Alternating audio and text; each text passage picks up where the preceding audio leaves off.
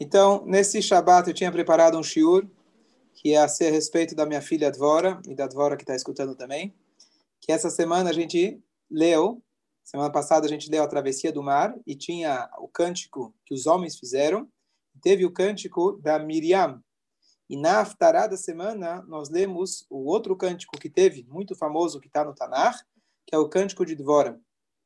Mas Hashem quis, tivemos aí uma, um imprevisto, minha filha teve um pequeno acidente, mas Baruch Hashem, tudo se encaminhou bem. Eu precisei é, pegar o carro no Shabat, um Uber, etc. Um goi me levou e ela fez com emergência, fez um pequeno procedimento, mas Baruch Hashem, Deus protegeu, ela está bem em casa, está se recuperando. Então, assim Hashem quis. Então, aproveitar dedicar esse shur, se Deus quiser que ela tenha reforço de minha filha Rivka, Patraya Mushka. E Baruch Hashem, ela está bem, não precisa se preocupar, Baruch Hashem está tudo tranquilo. E, é, mas então, vamos dar o shiur que eu ia dar na, no sábado à tarde, estava preparado para dar. O homem pensa, Deus ele ri. E o shiur então ficou para o dia de hoje. Bom dia, Jorge. Muito bom, Escoia. Não dá para ouvir, Jorge. Ok, então vamos lá. Essa semana que passou, nós tivemos aquilo que se chama uma shira, um cântico. Na Torá, quando a gente observar o próprio rodo da Torá, a gente sabe que não tem pontinhos, não tem entonações, etc. Mas é, a estrutura da escrita da Torá, quando estamos em qualquer trecho da Torá, ela é linear. Você tem uma linha após a outra, às vezes alguns espaços. Nós temos alguns poucos lugares na Torá que a escrita é totalmente diferente. Isso acontece quando nós temos essa shirá, um cântico. E a estrutura das linhas, se você for observar, é completamente diferente. Pula a linha, elas estão mais. É, é, é, bom, precisaria mostrar, talvez daqui a pouco eu, eu mostro aqui, compartilho a tela para vocês. Isso se chama um, uma, um, um cântico, uma música. E na, no Tanar nós temos não muitas, mas a gente tem alguns cânticos. Na Torá nós temos o Aziashir, nessa semana. Em seguida, nós temos o cântico das mulheres, que foi a Miriam que cantou com as mulheres. Nós temos lá no final da Torá a Shirat Ha'azino.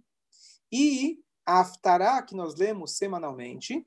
A Aftará é, existe uma discussão quando exatamente ela foi instituída de ser lida, mas é sempre um trecho dos profetas, do Nar, dos Nevi'im, que ele é paralelo a algum tema da Parashá ou do mês, da, da data do Shabat que a gente está.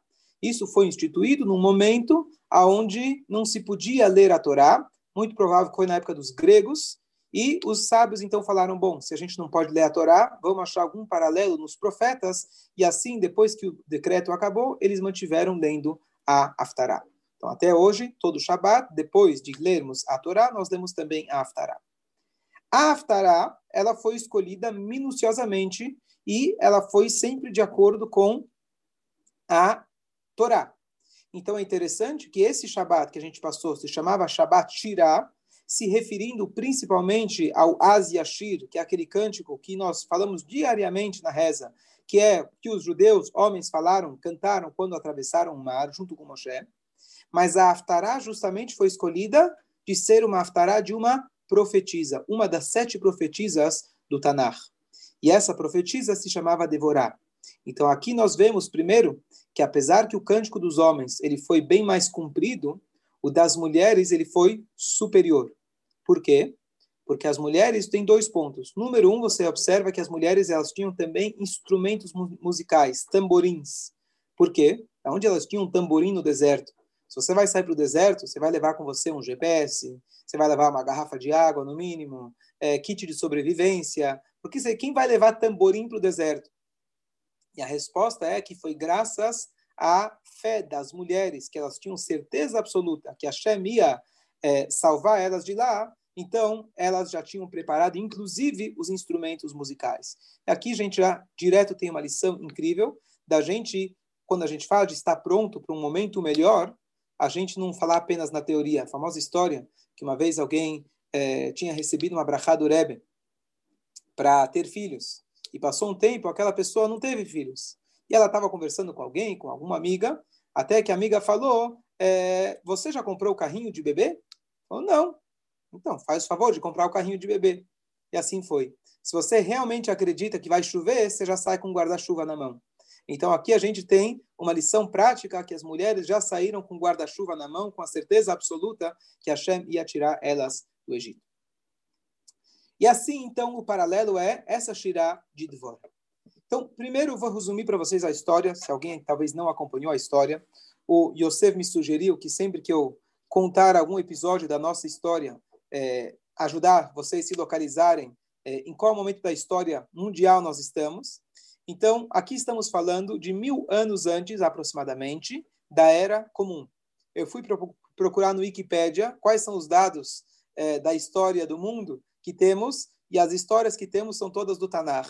Não há registros, pelo menos no Wikipedia, de coisas que aconteceram há tantos anos atrás. Só aqui mais um, uma prova né, que a gente precisa mais, uma prova sobre é, a nossa história, sobre a nossa tradição, sobre a autenticidade e veracidade de tudo isso.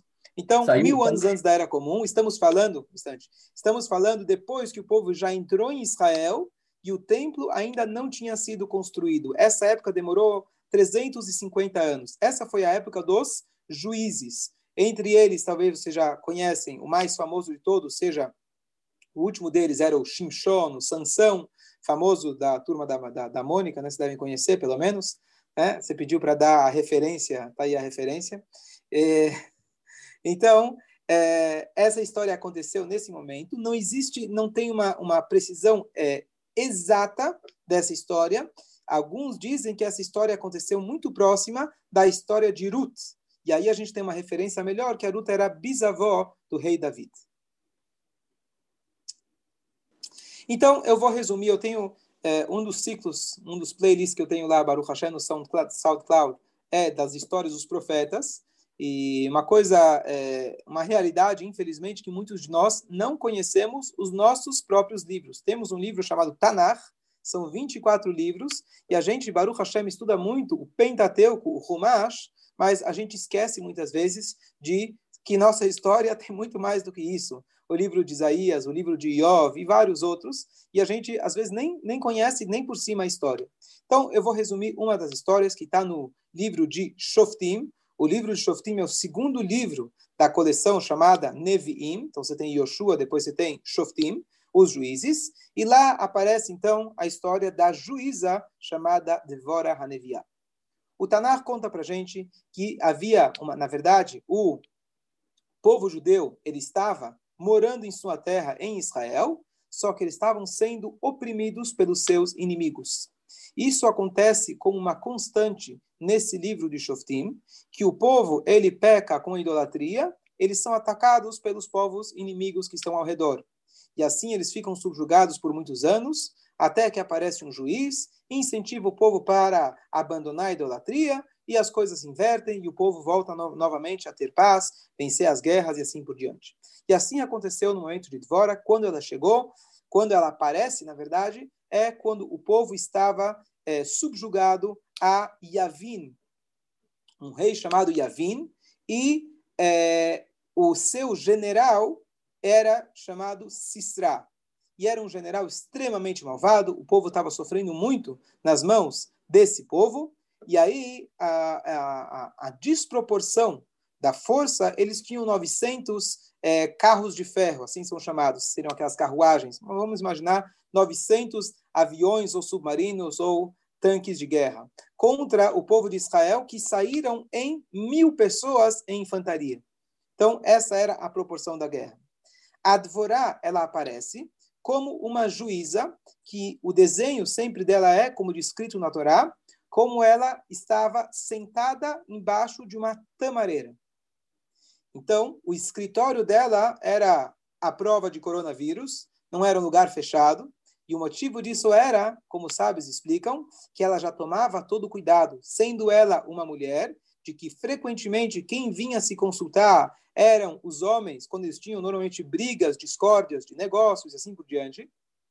Então, ela ficava sempre no lugar aberto para evitar aquilo que se chama ihud, de uma mulher ficar a sós com um homem não sendo seu marido. É, assim também vice-versa, um homem ficar a sós com uma mulher que não seja sua esposa. Apesar de que essa lei de Ihud, ela foi instituída posteriormente pelo rei Davi e Salomão, que vieram depois dela, mas aqui a gente já vê uma alusão a isso, que ela já tomava esse cuidado de tzniut. E por isso, sempre o desenho dela, que ela ficava embaixo de uma tamareira. Aqui, eu já vou entrar um comentário cabalístico super curioso. Existe um é, famoso cabalista chamado Ramé Mipano. Ele, eu acho que é da época do Arisa, 1700, mais ou menos. E ele sempre traz na Torá quem era quem em outra reencarnação. Então, uma vez eu dei um shur, quem deve estar, vocês devem estar lembrados, de Moshe Rabbeinu e Noach, ele traz que a Dvora, que a gente está contando a história, ela é uma reencarnação de Tamar. Tamar foi aquela nora de Yehudá, casou com o primeiro filho Er, casou com ele morreu, casou com o segundo filho Onan, o Yehudá não tinha dado ela para o terceiro filho, ela se fantasiou de uma mulher de rua e teve um relacionamento com seu próprio sogro Yehudá. Aquilo que ela fez foi com intenção divina, ela era uma mulher super especial, mas na prática ela fez um ato aparentemente imoral. Diz esse cabalista de que ela agora estava sentada, ela ficava sentada julgando embaixo de uma tamareira para perdoar aquilo que ela ficou, está escrito, ela ficou, é, ficou de pé, ficou lá parada na esquina, entre aspas. Ela ficou, na verdade, na casa, na frente, onde era a tenda de Abraão Avino, quem está lembrado da história. E aqui ele explica, se você for olhar é, a maneira que a Torá escreve, na verdade está escrito Tomer devorar, e deveria, e, e, Tomer, a palavra Tomer deveria ter um Vav. Então a Torá, na verdade, se você for ler o Tanar sem os pontinhos, fica exatamente a palavra Tamar. Ou seja, existe uma alusão aonde ela ficava, de quem verdadeiramente ela era. Então, apenas uma curiosidade, que a profetisa Devora era uma reencarnação da Tamar, da história lá de Eudá, para quem está lembrado aquela história. Bom, vamos resumir a história. Essa essa Dvora, Deus fala para ela, ela é profetisa, tem um contato direto com Deus, e Deus fala para ela que chegou agora a hora de fazer a guerra contra esse povo opressor. A guerra normalmente é feita pelos homens. A característica masculina que Hashem nos deu é que o homem vai para a batalha e a mulher fica na retaguarda. Até os dias de hoje, assim funciona normalmente na dinâmica. O que acontece? A, a, a, a, a Tvora recebe o, o, o, manda a, a ordem divina de que ela chame o seu marido para que ele, chamado Barak, para que ele vá e comece a formar o exército de duas tribos de Israel para fazer a guerra. E esse marido, ele tinha, podemos dizer que ele era fraco de caráter. Esse marido, ele era uma pessoa ignorante, não sabia a Torá, e, mais ainda, a Torá chama a Dvora de Eshet Lapidot. Lapid em hebraico é uma tocha. Esposa de Lapidot. Lapidot pode ser um nome, um apelido para o marido dela, ou pode ser um apelido dela mesma, que ela era iluminada, rápida como uma tocha. Mas a explicação clássica que os comentaristas trazem aqui tem uma lição fantástica, é que, na verdade, ela era uma verdadeira Eshet uma verdadeira esposa virtuosa. Ela sabia que o marido era ignorante. Ele não tinha muito contato com os sábios, estudiosos, com a sinagoga. O que, que ela fez? Ela produzia pavios. E de vez em quando ela falava para o marido: faz um favor, vá até a sinagoga, na época era o Mishkan, eh, que ficava em Shiloh, e ela falou: vá até o Mishkan fazer uma doação.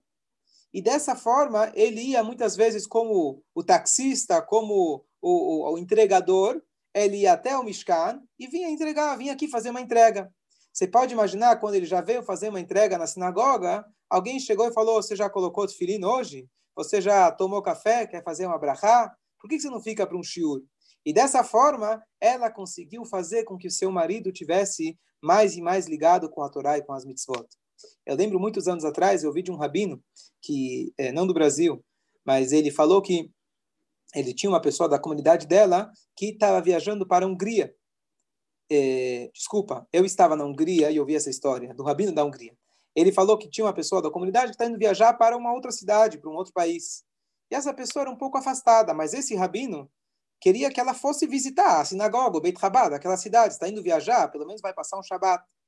Mas ele sabia que essa pessoa, se eu falasse, olha, vai lá na sinagoga, a pessoa não vai, está indo para se divertir, está indo para turismo. Então ele chegou, pegou uma, um, um, pote de ketchup e falou, olha, o meu amigo rabino que mora lá, ele não tem ketchup lá, kasher. Faz um favor, leva para mim o ketchup para ele, que ele precisa, coitado, as crianças não tem ketchup nunca, faz um favor. E assim ele foi entregar o ketchup. Você já pode imaginar que quando ele chegou para trazer o ketchup, ele já ficou para a reza, e já ficou para o café da manhã, e já ficou para o shiur, e assim por diante. Então aqui a gente vê já um, uma, uma, uma, uma forma muito linda e muito sutil da gente conseguir influenciar positivamente as outras pessoas. Às vezes pode ser através de um ketchup ou de um pavio de uma vela. Às vezes a gente precisa usar outras formas do que diretamente falar, vai fazer uma mitzvah, vai fazer aquilo que eu quero. Às vezes, uma criança, numa sala de aula, o professor tem que ser inteligente o suficiente para colocar ele como um ajudante. Por favor, vai pegar a giz que acabou. Por favor, me traz um copo de água. E dessa forma, você vai envolvendo o aluno de uma forma diferente e você continua ligado com ele. Aqui tem um comentário lindíssimo que eu ouvi, que assim, na verdade, fizeram os nossos patriarcas. Não sei se vocês lembram, devem lembrar, a história de Yitzhak, que ele estava cego, e ele queria abençoar o seu filho perverso, que era o Esav. Por que ele queria abençoar o Esav? Então a Torá fala que o Yitzhak ele gostava dele, Kitzaid Bepiv, porque a caça estava em sua boca. Diz Urashi, o que, que significa isso? Que o Esav era muito espertinho e ele caçava o pai, enganava o pai, se mostrando como tzadik. Essa é a explicação clássica. A outra, de que o Esav era um caçador.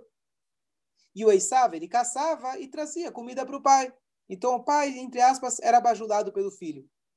Pergunto a vocês, será que Yitzhak ia fechar os olhos para as atitudes erradas do seu filho só porque o filho trazia churrasco para ele? Seria esse o nosso antepassado, o nosso patriarca Yitzhak, que ele fechou os olhos porque tinha comida? Que história é essa? Então eu vi uma explicação lindíssima de que o Yitzhak, ele gostava do Esav. Como ele demonstrava o seu carinho, o seu amor pelo seu filho Esav, não adiantava ele fazer perguntas: o que você estudou na semana, nessa semana na escola? O que, você, qual a paraxá da semana? O que, qual, quais mitzvot você fez de amor ao próximo essa semana? Ele não tinha, ele não tinha essa mercadoria. Qual era a mercadoria dele? Ele era um caçador. Ele sabia caçar. Esse era o talento que ele tinha. O pai falou: eu vou puxar ele por aí. Eu vou fingir que eu gosto de comer carne. Claro que um tzadik do nível de Yitzhak não estava preocupado com a carne. Ele vivia no mundo espiritual. Está escrito do momento que Yitzhak ele foi ofertado, foi levado com 37 anos para ser é, para ser sacrificado para Deus, ele se tornou num nível altíssimo, ele era um olatemimá, ele era um, um, um, um holocausto para Deus. Estamos falando aqui dos maiores sadikim da nossa história, o pilar do, nossa, do, nosso, do, nosso, é, é, do nosso povo. Então, o que, que ele fazia? Ele falava, Eisav, estou com fome, por favor, vai caçar para mim, vai caçar para mim. E dessa forma, ele ajudava o autoestima do filho dele. Ele ajudava com que o filho dele, ele estava sempre preocupado em ajudar o pai dele. E assim ele conseguiu que pelo menos a mitzvah de honrar o pai, o Esav ele fazia. Então aqui a gente tem uma lição fantástica de como a gente deve procurar a maneira da gente se conectar com as pessoas. Às vezes tem que ser de forma indireta e assim a gente consegue aproximar eles da gente e aproximar eles dos do nossos valores e aproximar eles de Hashem. Continuando a história. Ela chega então para o seu marido e ela fala: Olha, Deus me convocou, aliás, convocou você para você ir para a guerra. E como vocês já perceberam, ele era uma pessoa um pouco fraca. E ele fala: Não, eu vou se você for, sozinho não vou. Ou seja, ele foi fraco, porque se havia uma ordem divina, ele deveria estar pronto para fazer imediatamente. Ele sabia que a esposa tinha esse contato com Deus, mas ele foi fraco. Em resposta a isso, a Dvora falou: bom, já que você não quis, você perdeu uma oportunidade que a vitória dessa guerra vai levar o nome de uma mulher. E essa mulher se chama Yael.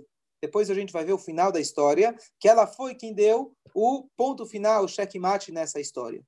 Bom, mas ele então vai, ela fala, eu vou te acompanhar e etc. Ela vai, é, ela vai seguindo ao lado dele. Ele, ele consegue, ele recruta mil é, soldados de duas tribos de Israel, e a guerra é descrita no, no, nos profetas com um ou dois versículos, dizendo que eles tinham Sisra, eles tinham 10 mil carruagens, uma força incrível, e literalmente todos eles ficaram com medo e eles fugiram. E essa foi a vitória do povo judeu. Tem mais detalhes no Midrash, mas isso é o que está descrito no Passuco. Resumindo a história, o Sisra, que era o grande general, que todo mundo morria de medo dele, ele foi obrigado a abandonar o seu tanque de guerra e sair a pé, como um desertor. Ele estava com medo de ser pego. E ele foi correndo, correndo, correndo, correndo, até encontrar algum lugar que ele pudesse se abrigar. Ele chega e ele encontra a tenda de uma mulher chamada Yael. Yael era a esposa de um homem chamado Hever Hakeini, que era descendente de Itró. Itró, que justo para achar dessa semana agora que a gente está, que era o sogro de Moshe. E o que acontece? Havia um pacto entre ele e o marido dessa mulher. Havia um pacto de paz. E ele então pensou, falou, bom, deixa eu ir aqui, apesar dessa Yael ser uma mulher judia, mas uma vez que eu tenho um pacto com o marido dela, ela não pode quebrar esse pacto. E, na verdade, os sábios explicam que o pacto era com o marido, não com ela. Além do fato de que quebrar um pacto, como tamo, quando estamos falando do maior inimigo do povo judeu, não tem dúvida nenhuma. E aqui acontece uma coisa super interessante e é, na verdade, um tema de discussão entre os comentaristas. A Yael, ela fala para ele, por favor, entre. E ela conforme uma opinião, não tocou nele, não permitiu que ele tocasse nela. E conforme a outra opinião, que essa consta no Talmud, não somente que eles tiveram uma relação, eles tiveram sete relações naquele momento. E isso se aprende dos versículos, que existe lá uma repetição, uma redundância aparente, sete vezes descrevendo aquele momento. E aqui dizem nossos sábios que ela fez isso com a intenção total, divina, de enfraquecer ele. Eu logo vou voltar para esse tema. Em seguida, ele pega a estaca da própria tenda, e os sábios aqui apontam que ela é uma mulher que não tinha armas, não carregava armas. Isso, inclusive, é um tema de que tem uma, uma, uma lei na Torá, na verdade, que uma mulher não pode vestir roupas masculinas, a mulher vestia arma pelo menos naquele contexto, seria uma roupa masculina, uma vestimenta masculina. Então ela não tinha, então esse é o louvor dela, que ela não tinha armas, e ela criou a coragem, depois de ter dado leite para ela e ter enfraquecido ele, leite para ele, ter enfraquecido ele, ela pegou a estaca e com, não sei o que era exatamente, está lá no hebraico, ele foi, ela foi lá e colocou na têmpora, nas têmporas dele, bateu com força e o homem morreu. Logo depois estava chegando o o Barak, o, quem estava comandando a nossa guerra, e ela sai e fala: Olha, o homem que você está procurando, ele está aqui na minha tenda, e essa foi o final de Sistra. E logo em seguida, a Dvora ela compõe uma música em louvor e agradecimento a Deus. Então, aqui, só para a gente concluir essa história, a Guimará fala da onde nós sabemos, e o tema que eu vou falar agora não pode desligar no meio ou sair no meio, para não pegar a mensagem errada. Escutem até o final. O Talmud fala, da onde nós sabemos que maior é um pecado com intenção divina do que uma mitzvah com interesse próprio. Ou seja, aqui nós temos um exemplo de uma mulher que fez um pecado, ela teve um relacionamento com uma pessoa inimiga do povo judeu, algo proibido pela Torá, mas ela fez isso com o intuito de salvar o povo judeu. E o Talmud fala, daqui nós vemos, e da descrição do versículo, que essa mulher, tem lá, Gomara atrás do versículo, e como ela analisa, que ela é maior, ou como na conclusão do Talmud, ela é igual às matriarcas, que quando a gente faz uma, uma, uma, um pecado com intenção divina, é igual quando alguém faz, pelo menos igual, quando alguém faz uma mitzvah sem intenção divina.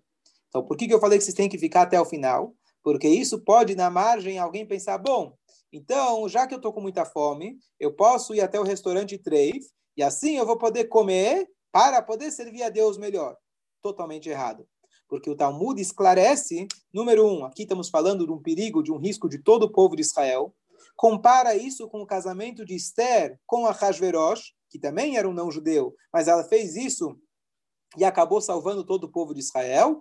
E número dois, o Talmud escreve que elas duas não tiveram sequer nenhum prazer daquele relacionamento. Estamos falando de pessoas de altíssimo nível espiritual, e por isso, inclusive, ter trazido que essa Yael também foi chamada, considerada uma profetisa, ou seja, não é uma lição, uma receita para casa, mas sim, pelo menos, para a gente é, ver a glória, a grandeza dessa mulher chamada Yael, e ela foi quem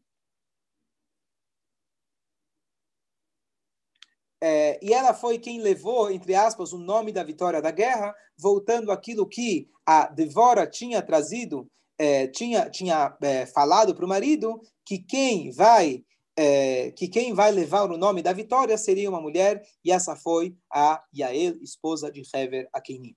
Então, a gente concluiu o resumo da história, mas eu acho que aqui a gente tem algumas lições muito bonitas para recapitular a, a verdade, a força que uma mulher ela tem inclusive de persuadir e transformar o seu marido no guerreiro, numa pessoa muito próxima, conectada a Hashem, a coragem que o marido deveria ter tido, mas ele não teve, a falha talvez dele, a coragem da mulher, da Yael, de ter a coragem de pegar o maior é, é, general da época, encarar e com suas próprias forças é, matar ele, com certeza Hashem ajudou para que aquilo pudesse acontecer. E as outras lições que a gente comentou são algumas, pelo menos, dessa Aftará que a gente deu semana passada. Dúvidas, comentários? Muito fácil. Então, você está perguntando que, na verdade, muitas vezes, ou sempre, a gente acaba cumprindo mitzvot com interesses próprios. Por isso, lá o Talmud ele traz para a gente, exatamente naquele texto, de que Leolam, sempre a pessoa deve estudar a Torá e fazer mitzvot, mesmo que por interesses particulares, porque através da pessoa começar a cumprir, que seja por interesse, ela vai acabar cumprindo pelo interesse verdadeiro divino. E Hassidut explica mais ainda que não é apenas que futuramente vai ter um interesse autêntico, e sim, você na sua parte superior, superficial, você acha que está fazendo por uma motivação paralela. Mas no fundo, no fundo, quando nós fazemos uma mitzvah, por mais interesseira que ela possa parecer, a nossa Neshama está querendo se conectar com Deus. Então, se eu falo, eu quero fazer a mitzvah de comer chunt no Shabat, você está pensando no que é gostoso ou pensando na mitzvah? Então, mesmo que conscientemente você está pensando no sabor do chunt, usando apenas como, como exemplo, na verdade, aquele sabor, ele só existe porque a tua Neshama está querendo se conectar com Deus naquele momento.